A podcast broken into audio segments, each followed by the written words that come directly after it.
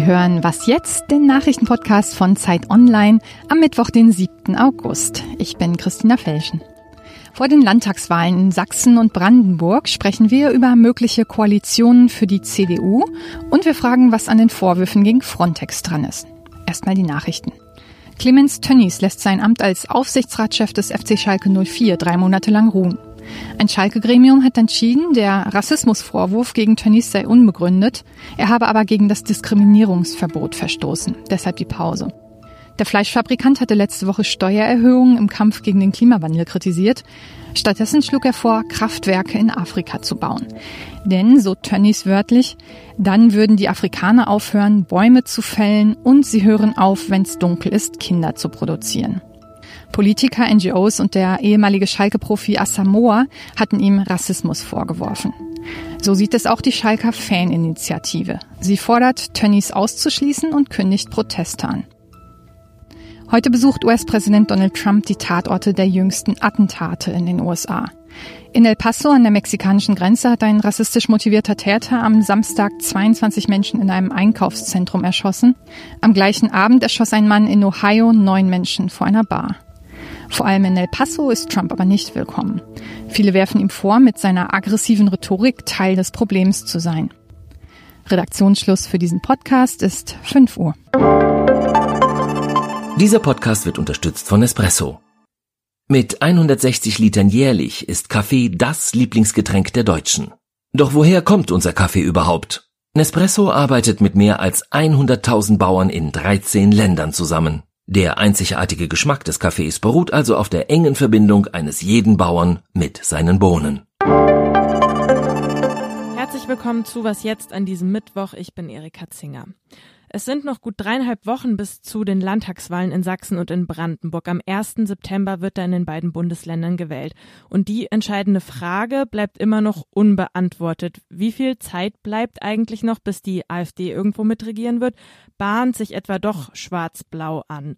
Alle Parteien haben eine Koalition eigentlich ausgeschlossen. Welche anderen Konstellationen dann aber denkbar sind, das will ich mit meinem Kollegen Ferdinand Otto aus dem Politikressort besprechen. Hallo erstmal. Hallo. Lass uns mit Sachsen beginnen.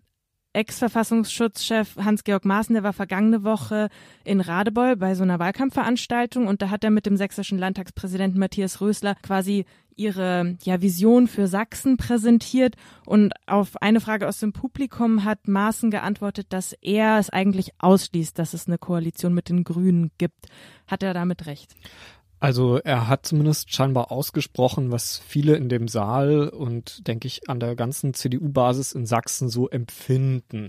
Ich glaube, dass einige Vernunftmenschen an der Parteispitze das wesentlich pragmatischer mhm. sehen. Die würden wahrscheinlich schon mit den Grünen zumindest sondieren und Koalitionsverhandlungen aufnehmen, ähm, vor allem wenn einen das um die Verlegenheit drumherum bringt, irgendwas mit der AfD anzufangen. Aber ich glaube, was Maaßen schon ja unterstreicht, ist so eine breite Skepsis in diesem doch eher rechten, konservativen Landesverband vor den Grünen. Da geht eine gewisse Angst um. In Sachsen spielt natürlich auch das Thema Kohle eine große mhm. Rolle, eine größere Rolle als das Thema Ökologie. Äh, ich glaube, das zeigt schon, dass da eine große Skepsis herrscht. Wenn man sich mal anguckt, was da so aus den Parteien bislang ja so für Schwingungen kommen, dann heißt es auf der einen Seite, haben wir jetzt gerade schon gehört, mit den Grünen will man nicht koalieren. Ähm, Werner Patzelt, der sagt beispielsweise, ja, das wäre quasi das Ende, wenn man mit denen koaliert. Das würde Sachsen, äh, die CDU in Sachsen zerreißen. Kretschmer hingegen schließt aber auch eine Koalition mit der AfD und mit den Linken aus. Ich frage mich jetzt, mit wem will man überhaupt koalieren? Ja, also ich glaube, das würde schon klappen mit den Grünen. Aber das ist natürlich die, die große Frage. Also für eine Koalition mit der SPD wird's wohl nicht mehr reichen. Das sind jetzt alles Umfragen, auf die wir uns hier beziehen. Das kann sich immer noch ein bisschen verschieben. Zum Beispiel die letzte Umfrage, eine Inser-Umfrage, da hat die CDU auf einmal wieder einen großen Sprung gemacht. Mhm. Um vier Prozentpunkte nach vorn liegt wieder deutlich vor der AfD. Ja, lass uns mal die Koalition durchgehen. Also, die FDP ist offen, ob die in den Landtag kommt. Liegt immer so bei fünf Prozent. Prozent. Aber es wird halt äh, für eine Koalition zwischen CDU und FDP wird es nicht reichen. CDU, FDP und SPD wird vielleicht auch nicht reichen. Und abgesehen davon, dass das inhaltlich wohl schwierig wäre. Dann bliebe jetzt noch eine Variante, die immer wieder ventiliert wird. Das ist die Minderheitsregierung. Mhm. Und Da wird's aber, glaube ich, richtig gefährlich, weil ähm, in so einem Fall könnte sich die CDU in die Verlegenheit geben, immer wieder auf Stimmen der AfD angewiesen zu sein. Und das wäre natürlich für die AfD die komfortabelste Lage überhaupt. Ja, man könnte die CDU vor sich hertreiben und mhm. müsste aber selbst keinerlei exekutive Verantwortung übernehmen. Und ich glaube, dessen sind sich zumindest viele an der CDU-Spitze im Landesverband durchaus bewusst, dass das ganz, ganz gefährlich ist, mit solchen Minderheitskonstellationen zu spielen. Lass uns nochmal zum Schluss einen kurzen Blick auch auf Brandenburg werfen. Was ist dort denkbar? Haben wir da eine ähnliche Situation wie in Sachsen? Da ist äh, zumindest insofern verrückt, als dass vier Parteien nahezu gleich aufliegen. Alle pendeln so ein bisschen unter 20 Prozent. Die stärksten Parteien zurzeit, die SPD und die AfD, sind bei 19 Prozent. Also das muss man sich mal vorstellen. Dieses Land ist wirklich fragmentiert. Also da gibt's keine klare Dominanz mhm. mehr. Ich halte es dort für am wahrscheinlichsten, dass die rot-rote Landesregierung nicht weiter regieren wird, aber dafür sich vielleicht die Grünen noch als Partner mit ins Boot holen. Also aus rot-rot wird rot-rot-grün. Damit könnte die SPD weiter den Ministerpräsidenten stellen und trotz einer starken AfD würde der ganz große Knall in Brandenburg wahrscheinlich ausbleiben. Ich danke dir, Ferdinand. Danke.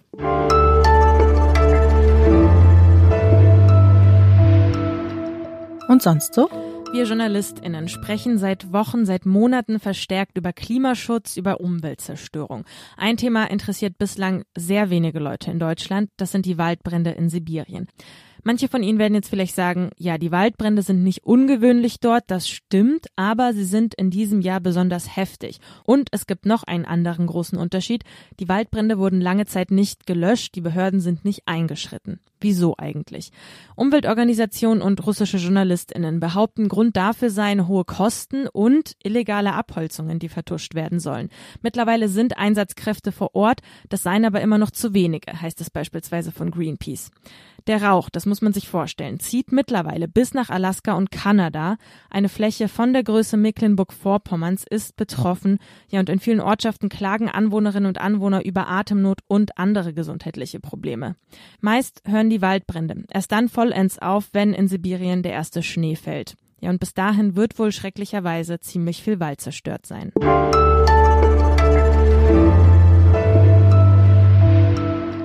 Sie diesen Podcast regelmäßig hören, dann erinnern Sie sich vielleicht an das Gespräch mit meinem Kollegen Thomas Rosa. Da ging es um die Zustände an der bosnisch-kroatischen Grenze. Mein Kollege, der war dort vor Ort und hat im Podcast davon erzählt, wie gewaltsam die nationalen Grenzbeamten gegen die Schutzsuchenden vorgehen. Nun berichten mehrere Medien, dass die EU-Grenzschutzagentur Frontex bei genau solchen Vorfällen weggeschaut haben soll. Und sie soll darüber hinaus selber immer wieder gegen Menschenrechte verstoßen. Meine Kollegin Veronika Förlinger aus dem Politikressort ist bei mir im Studio und mit ihr will ich darüber sprechen. Hallo erstmal. Hallo Erika. Ich war, muss ich zugeben, im ersten Moment nicht wirklich überrascht über diese Nachricht, weil ja das Vorgehen von Frontex eigentlich schon ziemlich lange in der Kritik steht. Was macht jetzt diese neuen Vorwürfe so brisant? Ja, also das Besondere bei diesen Vorwürfen ist, dass sich die Medien, die darüber berichten, das sind äh, Medien aus ganz Europa, in Deutschland das ARD-Magazin Report München und das Recherchezentrum Korrektiv, die beziehen sich auf interne Berichte von mhm. Frontex. Das heißt, das zeigt, Frontex hat im Rahmen seiner Einsätze an den europäischen Außengrenzen von Fehlverhalten durch die nationalen Grenzpolizisten vor Ort erfahren und hat das dokumentiert. Das heißt, Frontex kann sich sich nicht so rausreden und sagen, wir wussten von nichts, wir haben damit nichts zu tun. Sie wussten davon, dass es Übergriffe oder sogar Misshandlungen gab. Es gab aber keine Konsequenzen. Hat sich Frontex bislang oder die EU in irgendeiner Weise dazu geäußert? Ja, die haben sich beide geäußert. Frontex hat kategorisch jede Beteiligung seiner Beamten an Verletzungen der Grundrechte ausgeschlossen und noch nachgeschoben, dass keine einzige Beschwerde gegen Frontex-Beamte eingegangen ist. Also sehr deutlich und auch vielleicht etwas verwunderlich, weil ich glaube, kategorisch mhm. kann man sowas eigentlich gar nicht ausschließen. Einzelfälle gibt es da immer. Die EU-Kommission war schon ein bisschen vorsichtiger und hat gesagt, ähm, man geht den Anschuldigungen jetzt nach, gemeinsam mit Frontex und wird dann entsprechend darauf reagieren. Frontex hat zuletzt ja auch immer mehr Befugnisse bekommen, mehr Personal. An zu wenig Personal und Überforderung kann es vielleicht nicht liegen. Und jetzt, Vorsicht, provokante Frage, stehen Menschenrechtsstandards einfach nicht auf der Agenda der Grenzschutzagentur? Nein, ganz so einfach ist es leider nicht. Frontex hat natürlich Menschenrechtsstandards und hat auch eigene Verhaltensrichtlinien, die auf dem Papier von Experten sogar als relativ gut bewertet werden. Das Problem liegt vor allen Dingen an zwei Dingen. Das eine ist, Frontex ist eine Agentur, mhm. also keine richtige Grenzschutzpolizei und hat deshalb auch einfach nicht die Kompetenzen, die eine nationale Polizei hat und kann nur die Länder, in denen Frontex unterstützend tätig ist, dazu auffordern, ermittelt doch hier mal und kümmert euch darum und verhaltet euch den EU-Menschenrechtsstandards entsprechend. Mhm. Es gibt aber keinen Automatismus, ähm, was passiert, wenn Frontex ähm, von solchem Fehlverhalten erfährt. Da kommen wir dann so ein bisschen zum zweiten Problem. Frontex fehlen starke Kontrollorgane und die sind jetzt in dem jüngsten Ausbau vor allen Dingen auch nicht mitgewachsen. Also es gibt mehr Geld für Grenzschützer, aber zum Beispiel das Personal im Büro der Menschenrechtsbeauftragten ist ähm, nicht so stark aufgestockt worden. Und das ist dann eine politische Frage, dass sich die Mitgliedstaaten, die EU-Mitgliedstaaten dazu entscheiden, wir müssen auch die Kontrollorgane von Frontex stärken und Frontex vielleicht dann auch andere Regeln auferlegen, wie es mit solchem Fehlverhalten umgehen muss. Also Frontex ist nicht immer der Böse, weil es einfach andere Kompetenzen hat.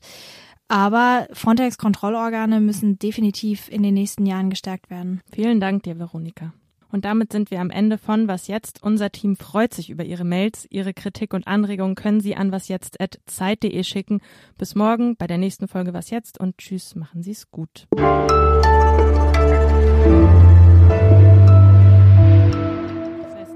Verantwortung liegt auch einfach sehr stark bei der EU, das zu regulieren. Ja, die Verantwortung liegt bei den Mitgliedstaaten. Das ist ja in der EU leider immer das äh, große, die große Schwierigkeit, dass es nicht so leicht ist, mit so vielen Ländern sich zu einigen.